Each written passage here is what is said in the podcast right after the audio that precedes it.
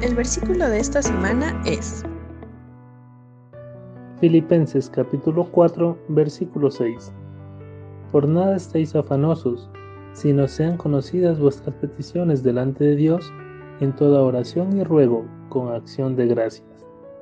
Filipenses capítulo 4, versículo 6.